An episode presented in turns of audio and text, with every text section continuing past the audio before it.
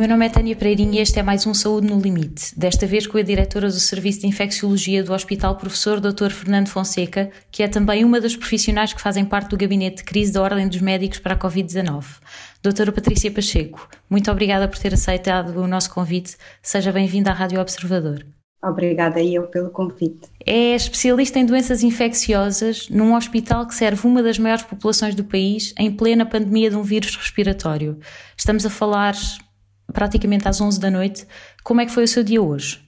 O meu dia foi igual aos, aos vários dias que temos tido ao longo destas últimas semanas, meses, uh, diria mesmo uh, ao longo quase de um ano que os dias estão constantemente uh, de volta desta, desta pandemia que estamos a viver atualmente. E isso quer dizer o quê? Que entra no hospital de manhã, que só sai à noite, que pelo meio vê dezenas de, de doentes? O que, é que, o que é que se passa exatamente? Um, um hospital, eh, eu, eu diria que a minha atividade neste momento é repartida entre várias áreas, portanto, eu não estou necessariamente o dia inteiro a ver doentes. Eu tenho uma parte significativa uh, da, da, minha responsabilidade no controle de infecção do hospital, de todas as áreas do hospital, que neste momento é, é um ponto fulcral que nos está a preocupar bastante, atendendo à afluência desmesurada de doentes um, eh, infectados, em que nós temos que garantir diariamente a segurança de, dos outros doentes e também uh, dos profissionais. E, portanto, estamos numa fase particularmente dura a esse nível, em que, um, ehm, pela elevada prevalência do vírus na comunidade e os circuitos entre doentes que estão infectados e doentes não infectados, um, ehm, são difíceis de, de, manter e o risco de uma pessoa não infectada ou teoricamente não infectada que é admitida num hospital um, vir a ficar infectada é, é real. Portanto, é, é, também uma outra face um, da, da minha atividade há cada vez menos espaço para, para os doentes, não é? Portanto, que torna mais difícil uh, a contenção de camas, presumo eu, não é? Uh, há algum surto neste momento? Uh, o que os hospitais uh, em Portugal têm, e é desde há muito e não, não foi alterado com esta epidemia, é um, um nível de instalações uh, muito sofrível. Portanto, os hospitais têm normalmente um distanciamento entre camas que não é o adequado e, portanto, com um risco maior de transmissão de infecção. Um, não estamos em países do norte da Europa em que houve um investimento enorme na estrutura hospitalar, em que os quartos são quartos individuais, raramente há quartos duplos em alguns países do norte da Europa, por exemplo, e nós aqui temos quartos que no mínimo serão triplos, quando não são de seis camas, quando, quando não são de mais, de, de mais densidade dentro de um quarto. E, portanto, uh, perante uma situação que é uma situação de um vírus altamente transmissível e em que as pessoas estão naturalmente nestas, nestes quartos, uh, torna-se difícil de, de controlar um, a transmissão dentro do hospital. E isso quer dizer que neste momento, eu perguntei-lhe se, se, havia algum surto neste momento dentro do hospital, uh, existe, não existe? Neste, Podemos chamar de surtos? surtos os surtos uh, dentro do hospital, que felizmente neste momento uh, estão a ficar controlados, sim. Mas tivemos no início de janeiro, quando foi este, este aumento muito marcado de, de da infecção na comunidade, uh, tivemos uh, vários surtos a ocorrerem, sim. Portanto, agora estará a ficar um pouco melhor, não é? Como é que, como é que se controla uma situação destas? São doentes que são tirados de um lado para o outro? Uh, como, são, houve profissionais infectados, presumo eu também, não é? Sim, portanto, o, o que nós temos é, este vírus é um vírus que tem um período de incubação que pode ir até 14 dias, mas que em regra será à volta de 7 dias, 5 dias, e nós temos desde há muito tempo, desde há praticamente desde o início que adotámos a estratégia de testar toda a gente à entrada do hospital, portanto, quando é admitido no internamento é sempre testado, uh, mesmo que não seja caso suspeito, uh, de forma a minimizar logo à partida o, uh, facto do doente poder até ser assintomático e, e estar, e estar contagiado. Já mais tarde, a partir de outubro, instituímos a regra também de um teste ao quinto dia, porque percebemos que havia doentes que eram admitidos com teste negativo e passado dois, dois três dias, uh, desenvolviam a infecção e, portanto, ainda vinha da comunidade e nós, neste momento, testamos todos os doentes ao quinto dia. E mesmo assim, e temos vários positivos ao quinto dia, o que não traduz infecção no hospital. Mas mesmo assim, é insuficiente e, portanto, neste momento vamos avançar com teste ao terceiro dia, ao quinto dia, testagem semanal dos doentes, eh, porque o nível de eh, infecção na comunidade é tão extraordinário que eh, temos que ser muito agressivos num, procedimento de testagem para mantermos segurança dentro do, do, do hospital. Tem ideia de quantas pessoas dentro do Hospital Amadora Sintra é que já, já estiveram infectadas em termos de profissionais de saúde? Tenho, tenho ideia. um, nós temos habitualmente, desde março até agora, tínhamos uma média de 20 profissionais uh, por mês infectados, com um, um, período de, que foi o nosso melhor período, que foi agosto, onde só tivemos duas pessoas infectadas, um, e depois, a partir do momento em que novamente começámos na segunda onda e agora nesta terceira onda, em que houve um aumento desde 1 de janeiro, de 400% do número de profissionais infectados no mês. Portanto, os profissionais, para além de terem o risco de se infectar no seu local de trabalho, também são pessoas como as outras, também têm as suas famílias, também se infectam muito em casa, assim como acontece na comunidade. E, portanto, no que nós tivemos no hospital ah, agora, desde 1 de janeiro até agora, foi reflexo de toda esta transmissão comunitária, porque um, não deixámos de saber usar os EPIs, não deixámos de fazer os procedimentos claro, como é claro. é natural e, portanto, houve realmente um, um, um, aumento exponencial de infecções entre profissionais, o que neste momento nos está, a, a, e que está a nós, a todos, ao hospital, a dificultar ainda mais em termos de recursos humanos disponíveis para esta fase, sim. Claro que sim. Uh, ia, ia perguntar-lhe, uh, escreveu há alguns meses, uh, justamente numa crónica que publicou aqui no Observador, sobre aquilo a que chamou a ficção hospitalar, que será a ideia romanceada e errada que a maior parte dos portugueses tem sobre como funciona um hospital. Um, esta semana foi notícia o Amadora Sintra por causa de uma falha na, na rede de oxigênio medicinal o que é que aconteceu ao certo e, e, o que é que são e como é que funcionam este tipo de redes que tenho a certeza que os comuns dos mortais não sabiam sequer que existiam? O que é importante aqui, hum, eu não sou a pessoa mais indicada para explicar como é que funcionam uh, os sistemas de distribuição de oxigênio, não é? Isso faz parte da equipa de, de engenharia, não, não é. Claro, mas será de certeza melhor do que qualquer um, de nós, não é? Muito simples. Nós temos dois tipos de distribuição de gases medicinais, de oxigênio. Um é aquilo que nós chamamos de rampas, as rampas de oxigênio que vêm de reservatórios externos, não é? Que vêm através de tubagens uh, diretamente para o, as, um, os, os quartos e os, a distribuição através de um sistema diretamente da parede de, de cada, de cada cama, vá lá. Uh, e temos a outra que é um sistema que neste momento é apenas um sistema de recurso, que são as tradicionais uh, garrafas de oxigênio ou botijas de, de, oxigênio. Isso já por uma questão de segurança há muitos anos que uh, já foi, um, já não existem por regra, nos hospitais apenas como sistemas de, de recurso um, em situações de, de, alguma necessidade extra. O que Como é aconteceu provavelmente esta semana, não é? Terá acontecido, obviamente, nesta semana. Uh, o, que, o que é importante aqui referir, penso eu, é que estes sistemas de, de distribuição, uh, estas redes de distribuição de oxigênio, não estão, de um modo geral, preparadas para o, as necessidades que estes doentes apresentam.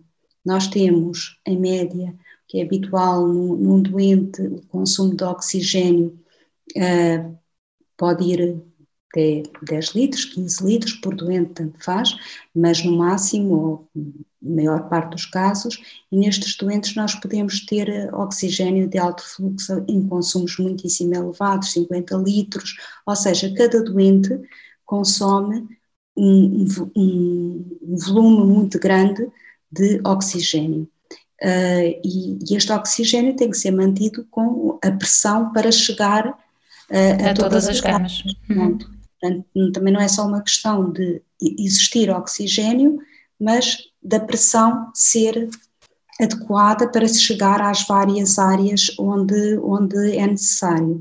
O que se passa e que é muito importante é que o meu hospital, sendo um hospital periférico, sendo um hospital pequeno para as necessidades que já previamente era, uh, tem vindo a assumir um número brutal de doentes Covid, é o maior é o hospital com o maior número de doentes internados do país.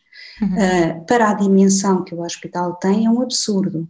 Uh, nós uh, chegamos, julgo que a 363 doentes internados, foram distribuídos por outros hospitais, quando houve aquela situação, uh, vários doentes, mas ao dia, ao dia de hoje, de acordo com o boletim informativo, nós temos 200, 343. Ou seja, Portanto, dois ou três dias depois, não é? Continuamos a ter um volume uh, exagerado para as dimensões do hospital, quer em termos de uh, camas, quer em termos de recursos humanos e agora, infelizmente, também fica visível em termos uh, estruturais. Portanto, aquilo que eu acho e que, e que penso que, que é uh, muito triste no meio desta situação é que uh, isto não aconteceu um, sem, sem ser previsto.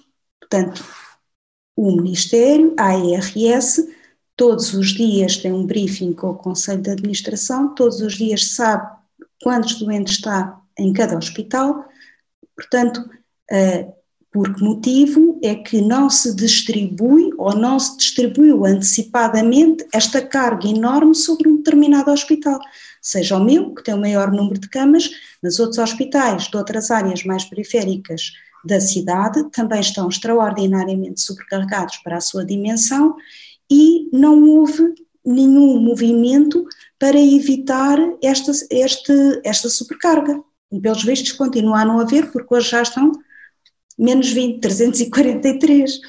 É Apesar da carta que, que os conselhos de administração desses hospitais escreveram a reclamar isso mesmo, não foi?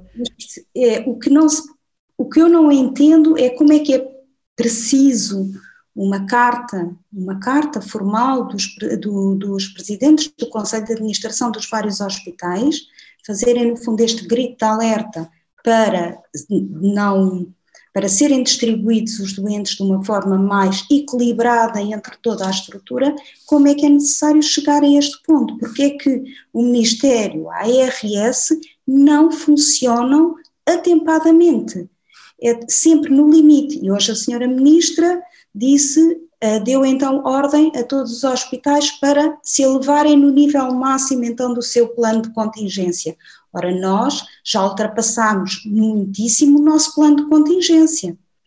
Portanto, eu acho que uh, há realmente falta de, de, de, coordenação, e diria de coordenação central, porque quando os doentes foram transferidos para os outros hospitais, devo dizer que que me contaram e de, que realmente uh, outros hospitais foram os próprios a telefonar a dizer que ia, ia uh, a serem solidários e a darem vagas. Portanto, claro, portanto, os hospitais estão disponíveis para isso, não é? Não é uma questão de uh, más relações entre os hospitais, é uma questão de falta de coordenação centralizada, que é onde ela devia existir e que infelizmente está patente que não existe. Uh, ainda em relação a este incidente de terça-feira, uh, foi dito que em nenhum momento os doentes correram risco de vida. É mesmo assim? uh, por causa dos tais, das tais garrafas de oxigênio que existem para, para, esses, para essas eventualidades? Sim, penso que sim. Pelo menos não tenho relato nenhum que isso tenha sido de forma diferente, sim. Disse, disse numa entrevista recente que, que o sistema já entrou em ruptura há muito tempo e que não é de agora que, que os profissionais de saúde estão a viver situações inimagináveis. Eu perguntava-lhe, na sua experiência pessoal, por que situações já passou que nunca imaginou como médica uh, viver? Eu acho que esta situação, este, quando eu quando eu falei quando eu falei relativamente à situação inimaginável e, e eu não quero falar um, não é um, uma situação de um, em relação ao doente, em relação a inimaginável no sentido do tratamento do doente, não não é nesse sentido é inimaginável no sentido de, de estarmos virados do avesso. Um hospital eh, é uma estrutura altamente diferenciada, que presta cuidados altamente diferenciados. Dentro de um hospital, nós temos especialistas de várias áreas, e é isso que caracteriza um hospital. Um hospital não é um, um, um, conjunto de médicos generalistas, é um conjunto de médicos que cada um tem a sua especialidade, a sua área de diferenciação, de super especialização. E neste sentido, os hospitais, ou pelo menos no meu hospital, nem hospitais em que estão tão assoberbados ou tão ocupados com a área Covid, esta área de, de dif diferenciação foi um, anulada. Portanto, neste momento, trabalhamos todos juntos, trabalhamos em colaboração uns com os outros, mas já é outra coisa. Portanto, temos enfermarias onde estão uh, os médicos que tradicionalmente tratariam os doentes com patologia Covid, e estamos a falar pneumologia, medicina interna, infecciologia, portanto, estas áreas médicas que são as tradicionais no tratamento destes doentes, e neste momento temos enfermarias multidisciplinares em que que para tratar este volume enorme de doentes temos que contar com a colaboração de todos e de todos é de todos.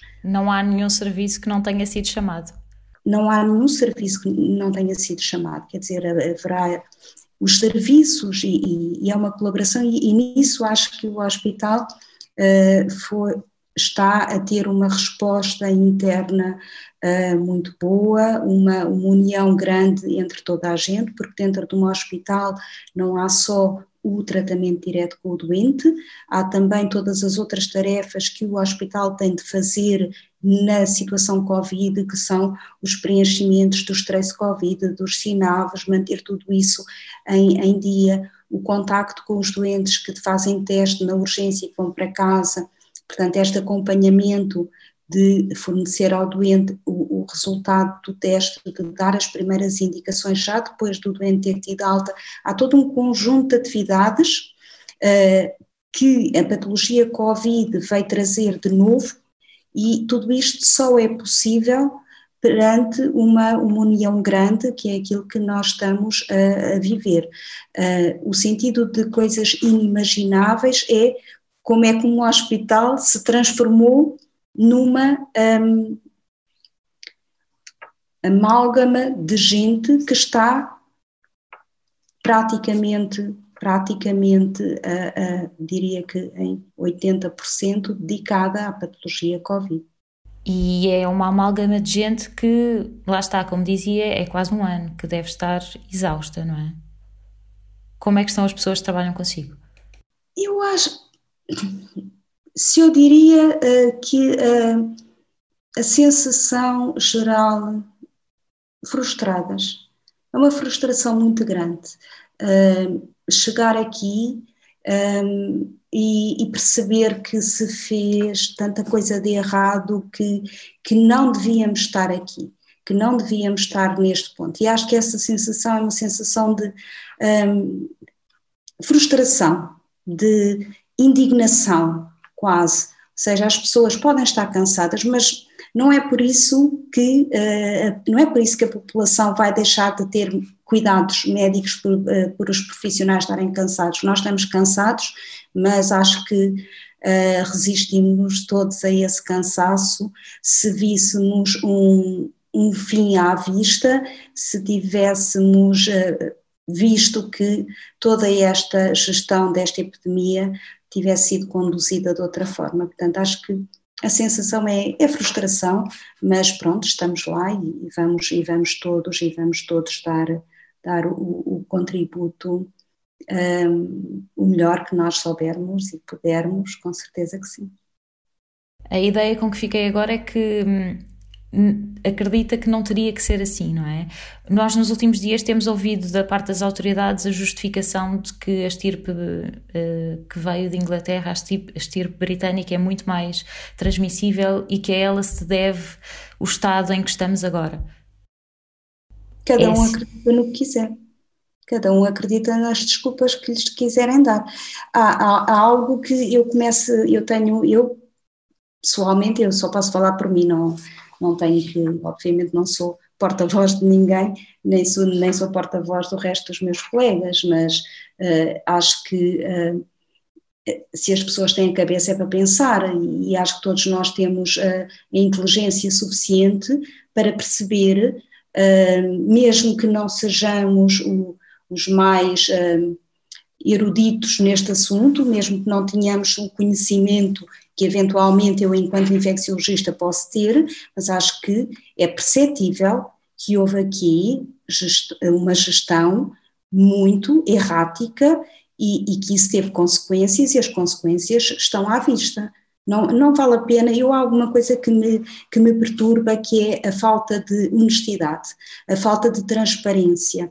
E, e, acho que isso é o pior que um líder pode ter, é o pior que esta liderança do Ministério da Saúde tem, que é não ser transparente, uh, ser uma, um, sistematicamente a desvalorizar os problemas que existem, em vez de os encarar, em vez de dizer de uma forma muito clara que nós temos limites e que, um, que não os devíamos ter ultrapassado, porque Agora, justificar que foi a variante inglesa que veio estragar isto tudo. Não.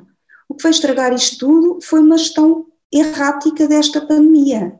A variante inglesa também entrou noutros países, não veio só para Portugal. Nós não, não, não recebemos a variante inglesa e os outros países não têm. Os outros países também têm a variante inglesa, mas tomaram medidas que nós não tomamos.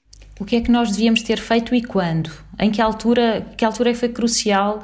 Em que altura é que se perdeu uh, o controle que parecia que estávamos a ter sobre a pandemia? O controle que estávamos a ter sobre a pandemia atingiu-se em agosto. Foi a única altura do ano em que realmente em Portugal as coisas estavam bem encaminhadas.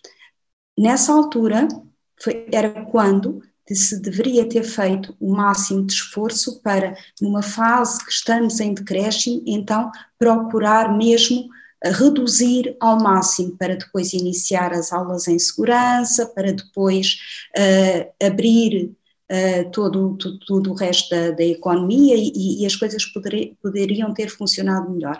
Nessa altura, não aconteceu nada, não, não se preparou depois uh, devidamente o plano outono e inverno, acabámos por ser surpreendidos, entre aspas, com a segunda uh, vaga a partir do mês de outubro, novembro, ehm, que foi difícil, que foi difícil e que estávamos, tínhamos superado e chegámos àquele período que antecipou o Natal e novamente toda a gente achou que isto não havia problema nenhum e que tomou-se uma medida que foi uma medida política, de simpatia, hum, de querer ser simpático e popular, não tem outro nome, hum, e permitiu-se, e permitiu-se hum, a circulação entre conselhos, um Natal que nós todos sabemos como é o Natal em Portugal, não?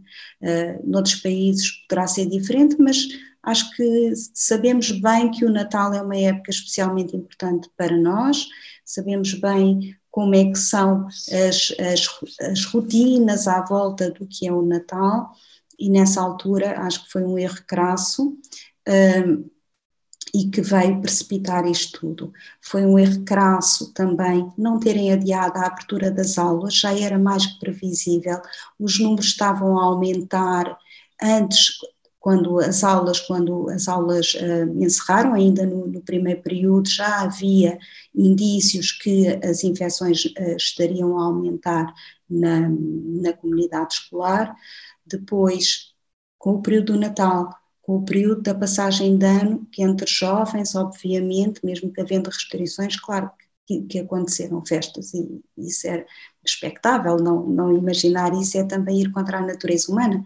Um, e na realidade não se adiou o início da época, da época da, do início do, do, ano escolar, que foi o que outros países da Europa fizeram, não abriram naquela altura, ou seja, nós saímos numa altura em que o Natal, em que há um convívio muito grande entre as pessoas, em que uh, se espalhou o vírus ao longo de todo o território nacional, e a seguir sai-se desta época e, e, vão milhares de crianças e jovens para as escolas, quanto a mim, foi uh, uma, um, um, dos motivos pelo, pelos quais depois esta velocidade de, de, de transmissão também ocorreu obviamente, e não quero desvalorizar aqui o papel da, da, da nova variante, com certeza claro. que sim, que é muito mais rápida a sua transmissão, mas criaram-se condições para que essa transmissão efetivamente ocorresse.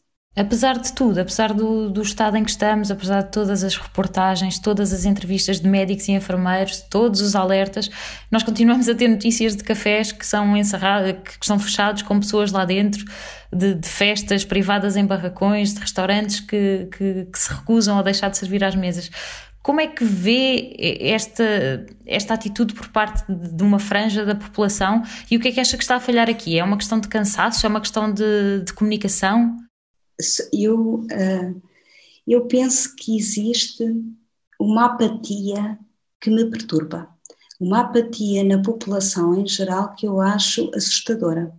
Uh, as pessoas habituaram-se a ter, a viver, a viver com esta uh, ideia de há uma pandemia, morrem 200 ou 300 pessoas por dia e nada se passa, tá? as pessoas têm um medo, mas não é um medo muito por aí além, e estão a conviver bem com esta situação uh, que é perfeitamente uh, atroz. Eu nunca, penso que, uh, que, que as, os meus colegas também não, e acho que ninguém que esteja vivo um, viveu situações com uma mortalidade como nós temos. Uh, é inimaginável, há uns meses atrás, nós estarmos a pensar em uh, construir-se câmaras frigoríficas para guardar corpos à porta dos hospitais.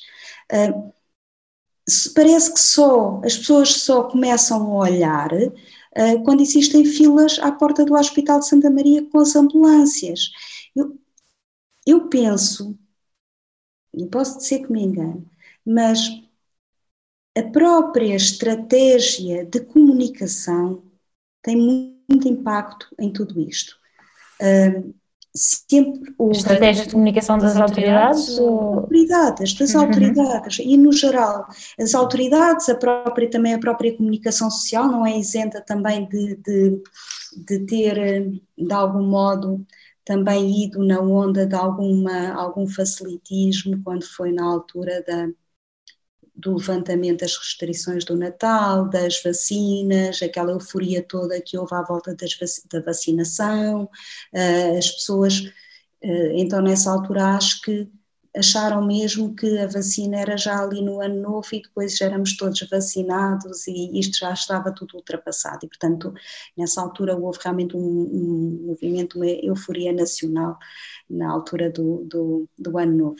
Mas eu penso que a estratégia de não dizer a verdade, de não dizer a verdade influencia muito. Eu acho que se as pessoas perceberem que nós não vamos ter capacidade de, já não estamos a ter, não morrem 300 pessoas por dia porque está tudo a funcionar lindamente, claro que não está.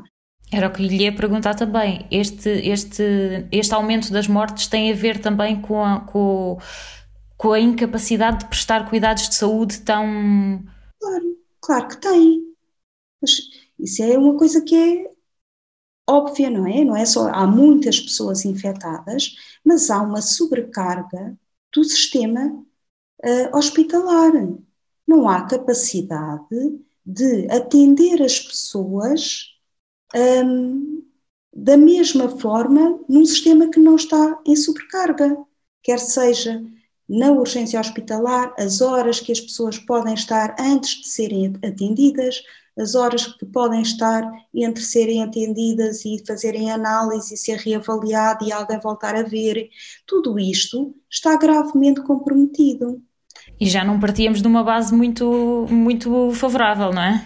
Como sabem, quer dizer, isso também é do conhecimento público que as urgências hospitalares, do modo geral, já eram muito sobrecarregadas e, e com grandes tempos de, de, espera, mas tudo isso agora se agravou muitíssimo e porquê? Uh, estes doentes uh, são doentes que são doentes graves e, portanto, uh, também não toleram assim tanto, tanto, tempo, tanto tempo de espera como outros que, que, que, eventualmente existiam previamente. Eu acho que ter dito em dezembro que existem 19 mil camas no, preparadas para uh, esta epidemia, que existem não sei quantos mil profissionais de saúde que foram contratados, que o sistema está robusto, que está tudo a funcionar lindamente, isto leva a que as pessoas achem que realmente, mesmo que o vírus se propague mais, têm o conforto de saber que o sistema de saúde vai responder. As pessoas pensam nisso. Hum? Não vai. Ou pode não, não. Não vai. Claro que não vai é que não vai mesmo, e isto vai ser muito duro, não vai mesmo, tanto que não vai mesmo, que neste momento já se fala, se calhar vamos pedir ajuda internacional, o que é vergonhoso, é vergonhoso quando não se preparou, é vergonhoso quando então as tais 19 mil camas e os milhares de profissionais de saúde que em dezembro tínhamos e que agora estamos a pedir para, para os médicos na reforma virem trabalhar, se, se realmente tínhamos, era bom que agora se mostrasse onde é que está, onde estão as camas e onde estão os profissionais. E, portanto, dizer o contrário é iludir. Dizer o contrário é mentir às pessoas. E isso eu, enquanto médica, não posso, não posso de todo ficar calada e ser conivente com hum, essa irresponsabilidade. Como é que estão as enfermarias do seu hospital? Eh, como é que para mostrar, para dizer às pessoas o que é, o que, é que lhes pode acontecer se tiverem uh, o azar uh, de ter que ir parar a um hospital, não é? As pessoas tendem a pensar que o doente crítico, que o doente grave é o doente de unidade de cuidados intensivos. E medem um bocadinho o número pelo número de doentes internados em unidade de cuidados intensivos e depois o número enorme de doente em enfermaria e, de alguma forma, pensam que o doente que está na enfermaria é um doente que está tranquilo e, e, portanto, é o tradicional doente de enfermaria que não, que não necessita de, uh, de uma vigilância uh, muito apertada. Isto é profundamente errado. Nós temos nas nossas enfermarias os doentes que, segundo a norma da DGS, estariam já todos em unidades de, de intensivos. Um doente sujeito a ventilação não invasiva é, teoricamente, um doente de uh, unidade de nível, de, de nível 2, portanto, mas já unidade de intensivos. Um, e não, não existem, obviamente, esses recursos e, portanto, estes doentes estão na enfermaria. Uh, uma enfermaria um, pode ter, no nosso caso, 30, 30, volta de 30 doentes cada enfermaria, uh, pouco mais ou menos, grande parte destes doentes estão em ventilação não invasiva, portanto, os doentes têm, quando se diz ventilação não, não invasiva, não é, como eu já ouvi, o, o oxigênio por óculos nasais, não, isso, oxigênio por óculos nasais não é ventilação não invasiva, não é sequer aquela máscarazinha que, de oxigênio. Ventilação não invasiva é um aparelho, é uma, um, um suporte de pressão que se adapta e que as pessoas, no fundo, respiram com uma ajuda de pressão contínua que, que no fundo, empurra o oxigênio para dentro do, do corpo, dos, dos pulmões, mantém uma pressão de oxigênio um, a nível da, dos pulmões. Portanto, um, eu acho que uma imagem que é, que é, é quase espacial é entrar numa enfermaria à meia-noite uh, e passar, passar assim por todas as camas e só se ouve um barulho que é. É isto que se ouve durante a noite e todas as pessoas, parece um, um filme, uma nave espacial, porque todas as pessoas, ou grande parte das pessoas, estão então a respirar através deste mecanismo de ventilação não invasiva. E esse é o barulho. Impressionante, não é? E lá está, tem que estar acompanhadas 24 sobre 24 horas, que é uma coisa que também não acontece na enfermaria normal. Não acontece numa enfermaria normal. Uh, o, o, número de pessoas envolvidas para tratar este doen estes doentes um, que precisam de uma vigilância 24 sobre 24 uh, e que precisam de que as equipas, quer médicas, quer de enfermagem, estejam, estejam uh, presentes, um, consome muitos recursos humanos que, que ao aumentar muito o, o, número de doentes que precisam destes recursos e não havendo os recursos a esticar, é natural um, que o nível de cuidados possa descer.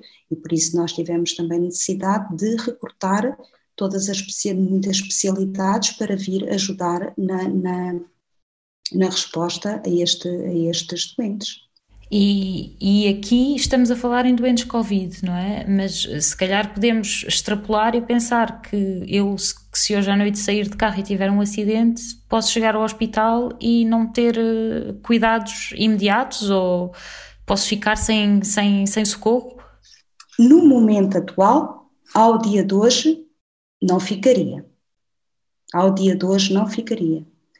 Daqui a duas semanas, provavelmente ficará. E porquê? Porque uh, o número de novas infecções, a taxa de novas infecções tem sido permanentemente, e desde há quase um mês, em números extraordinariamente elevados. Portanto, este é um processo cumulativo. Os doentes que estão hoje nos hospitais não vão ter todo salto daqui a duas semanas, muito pelo contrário, até muitas vezes há muitas sequelas e o doente tem que permanecer, as situações são, são complexas uh, e, portanto, nós vamos estar perante uma situação daqui a duas semanas em que este número que temos atualmente de internamentos hospitalares vai continuar a crescer. E à medida que cresce patologia Covid, decresce a capacidade de resposta em patologia não Covid, quanto mais não seja o espaço físico, não é? Por espaço físico. E prevê que estes números e estes internamentos continuem a crescer nas próximas duas semanas, mesmo que as pessoas cumpram este confinamento e que as fronteiras, as fronteiras sejam fechadas e que, que estejamos. sim, os números dos internamentos vão continuar a crescer. Mesmo que, por artes mágicas, amanhã nós tivéssemos uma taxa de infecção zero e tinha vindo uma ajuda divina e amanhã era zero, mesmo que amanhã fosse zero, os internamentos continuariam a galopar. Porque nós estamos a falar, os internamentos refletem sempre aquilo que foram as infecções, eventualmente nos últimos 14 dias. E, portanto, estamos a falar de sempre com uma, um intervalo de duas semanas relativamente ao tempo em que decorreu a infecção. Mais ou menos. Portanto, é expectável que nas próximas duas semanas os treinamentos se mantenham exatamente nos mesmos números, se não piores. Serão piores porque já há muita gente internada e, portanto, não temos aqui muita margem para crescimento. Um, e, portanto, as coisas vão ser muitíssimo, muitíssimo más. Não tem outro nome, mas vão ser mesmo muito más. Uh, e nós estamos, uh, por isso, quando falei, a frustração. Um, frustrados, mas acho que estamos todos muito empenhados e, e com a, enorme uh, convicção que estaremos todos uh, disponíveis para o que for necessário. Apesar de, de, todas as dificuldades, não é? Eu, eu não imagino, vocês, quantas, quantas horas por semana é que está a, a fazer no hospital? Um, eh, estou a fazer o que é necessário. Uh, não, não, como é que eu lhe digo? Eu não tenho, eu, eu sou, eu não tenho uh, a intensidade horária uh, de urgências e de rotação que os meus colegas uh, mais jovens têm. Não, eu não, não, não estou ali 24 sobre 24. Um, e tenho muitos colegas e eu acho que nisso devo dizer que a, a equipa de jovens médicos do meu hospital extraordinária, extraordinária, de uma dedicação extraordinária um, e, e, e, eles fazem muito mais urgências e tudo do que, do que eu faço, obviamente eu tenho uma função de direção, um, eu estou muitas horas no hospital, mas... Um, não é das que estar mais? Mesmo não, assim. Não sou, de, não sou das que dou, estou muitas horas no hospital, dou muitas horas ao hospital, em casa, lá, um, mas quando se fala ou quando se pensa na, na tal um, ideia da, da tal ficção hospitalar do médico que está 24 sobre 24, 24 sobre 24, não, não sou eu. Mas, mas existem pessoas assim existem. Aí uh, não será tão, tão romanceado? Que, uh, não, não.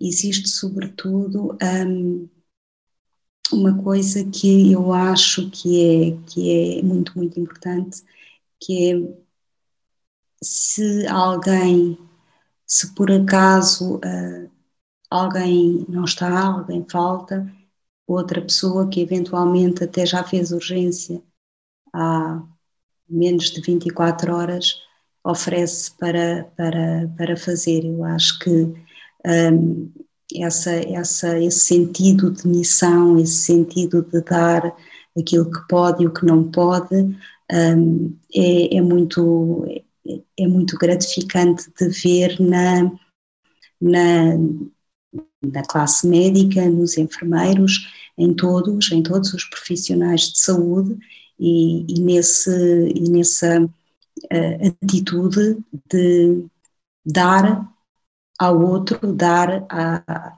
a, a nosso, o nosso melhor, dar o nosso melhor para colaborar e, e fazer melhor. E, e, muitas vezes até eh, uma das coisas que agora que agora se fala e falam muito sobre isso é as pessoas dizerem eu, eu, eu prefiro trabalhar mais, eu prefiro estar cá mais horas e ter a sensação que uh, estou a fazer bem, ter a sensação que uh, não, deixei, não deixei nada para trás, eu prefiro estar aqui, eu não me importo trabalhar o dobro, mas uh, a sensação que estou a dar o melhor ao, ao doente em vez de ir para casa porque já cumpri o, o, meu, o meu turno, o meu horário e saber que uh, pode ter, ou, ou, que ficará seguramente, uh, muitas pontas soltas. Então, uh,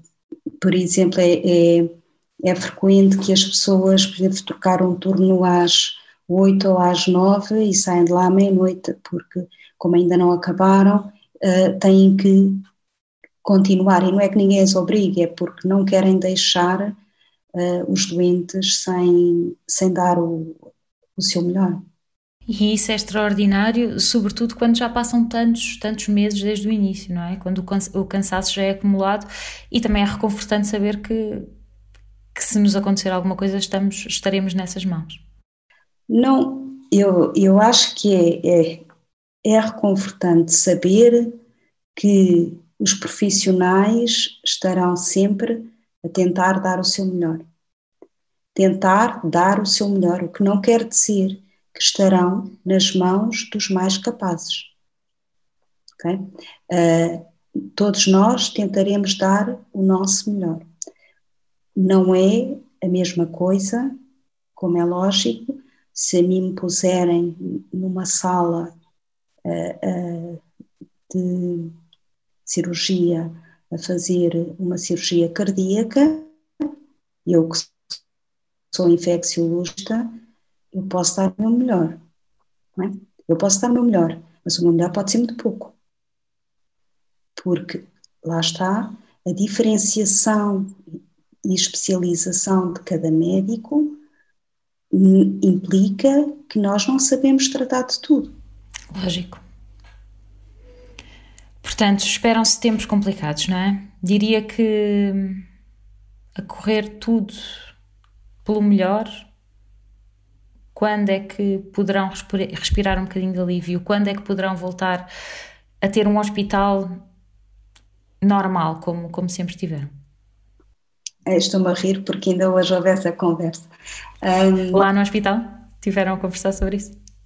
Um, eu não sei quando é que nós vamos poder ter um hospital normal. Pronto, um hospital normal. O ideal seria termos, conseguirmos lidar com este vírus, que isto vai, não vai desaparecer agora, mesmo com este confinamento, as coisas vão de melhorar.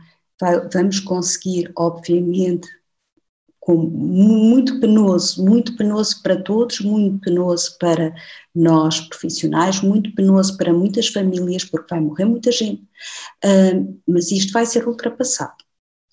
Isto vai ser ultrapassado e, portanto, eventualmente, daqui a um mês, vamos estar já numa fase descendente e em, em, em redução, em redução desta pressão.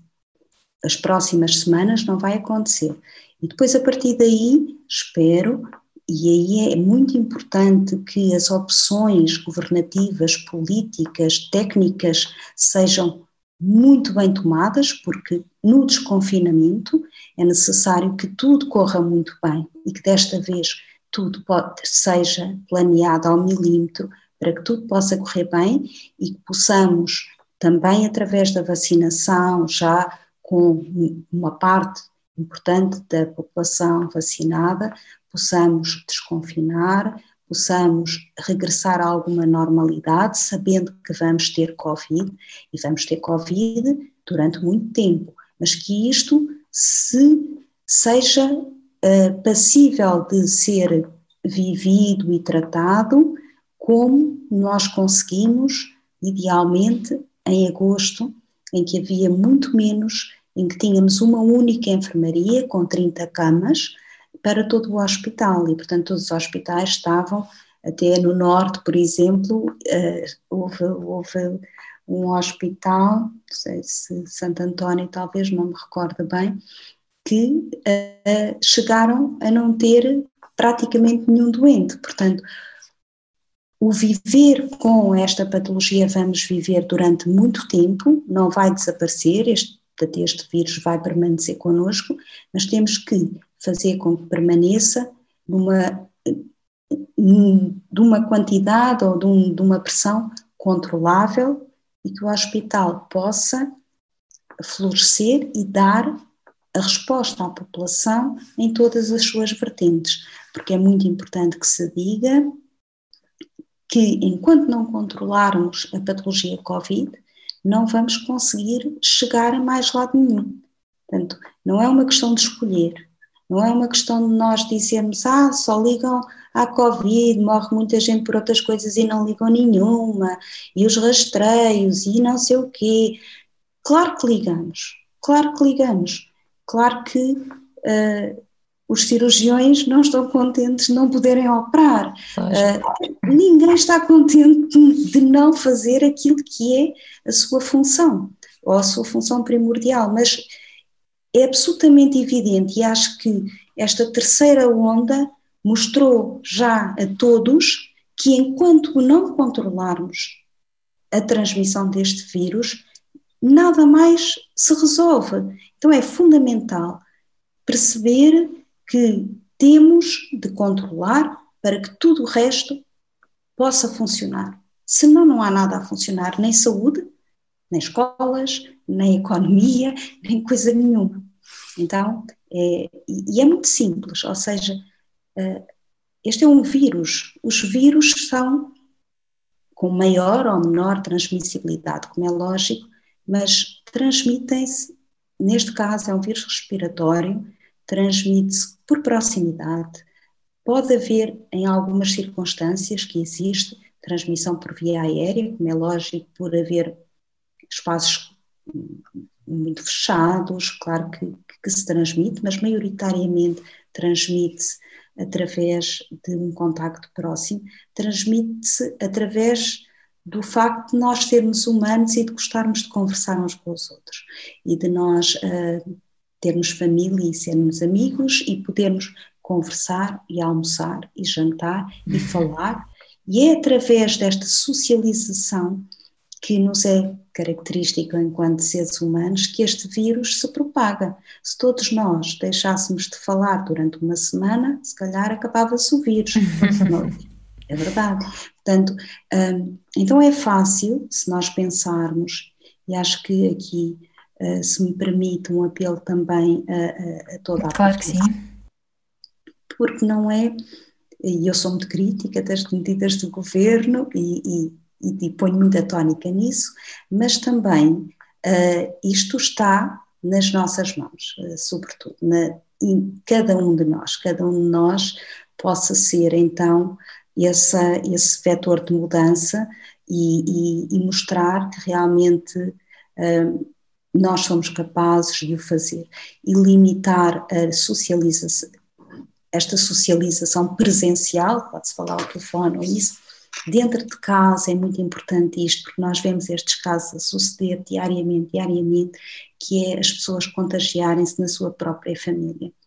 É, um, e agora que há um confinamento em que parte da família pode estar até uns em teletrabalho, as crianças estão, estão agora na, uh, em casa, mas pode haver algum membro da família que não esteja, que esteja a trabalhar ou que, um, ehm, que, seja aquele que sai mais de casa. Eu acho que é muito importante nesta fase e não é difícil, porque os profissionais de saúde fizeram isso na primeira vaga e fizeram isso um, ehm, de uma forma natural, que é de alguma forma afastarem-se, afastar porque nós tínhamos naquela altura medo de contagiar os nossos, os nossos familiares, nós tínhamos medo de ficar contagiados e levar para casa este vírus, uh, e aquilo que nós fizemos foi protegê-los a eles e protegê-los no sentido de, uh, mesmo quem até mudasse de casa, mas não, é, uhum. não seria necessário, mas as pessoas afastavam-se. Eu lembro-me que eu não beijei a minha filha durante os dois primeiros meses, uh, quer dizer, nós tínhamos a consciência que podíamos ser, ser veículo de transmissão.